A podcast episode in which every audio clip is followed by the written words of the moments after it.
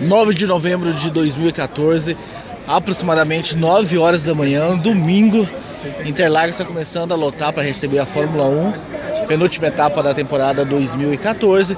Estou aqui com o Fábio Campos e eu, Thiago Raposo, vamos fazer um café expresso. Uh, nós fizemos um café expresso no sábado, pós-qualificação, mas agora a gente vai tentar realmente, já depois de absorver aí o resultado da qualificação, tentar realmente fazer um prognóstico. Fábio Campos, vamos dar início então a essa discussão. Vou passar para você já de cara a minha expectativa. Uh, eu espero espetáculo. Porque já estamos reclamando aí algum tempo no café com velocidade da, da falta de combatividade entre Rosberg e Hamilton pós GP de Spa-Francorchamps. Tivemos ali no Japão, tá certo, aquela situação de chuva, uma disputa, mas depois disso, tirando essa do Japão, acabou. E a minha expectativa é espetáculo.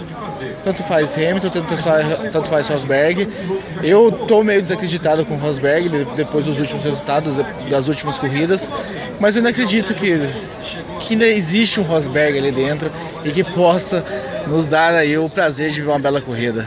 Bom dia, seja bem-vindo ao Café Expresso. Olá Raposo, olá para todo mundo, o pessoal do, do, nosso grupo do WhatsApp, eu gosto sempre de lembrar, foi, foi praticamente a madrugada toda com troca de mensagem, uns que foram dormir, outros chegaram, então tá muito legal essa interação, tá praticamente 24 horas.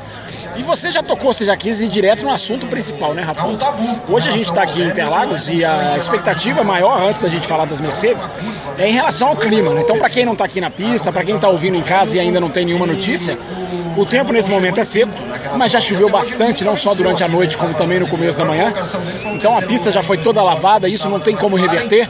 Dificilmente a pista não vai estar úmida na hora da largada, a não ser que não caia mais nenhum pingo. Mas a situação não é essa, já que nós temos muitas nuvens cobrindo o outono. Isso pode influenciar na briga que você falou das Mercedes, é, é, como você disse, né? a expectativa sua é a expectativa nossa, né, do Café com Velocidade, que sempre bate na tecla de que o que vale mesmo é corrida boa, independente de quem ganha, de como é, o que vale é uma corrida disputada. Eu acho que a gente tem chance de ter isso hoje, Raposo, porque o Rosberg na frente indica uma vantagem que não tem sido não tem se confirmado em corridas, mas isso não acontece todo dia. Então o Rosberg vem para disputar e o Hamilton está numa situação que eu defino como tranquila tranquila, mas é um tranquilo entre aspas. Se o Hamilton chega em segundo, para ele não é um resultado ruim.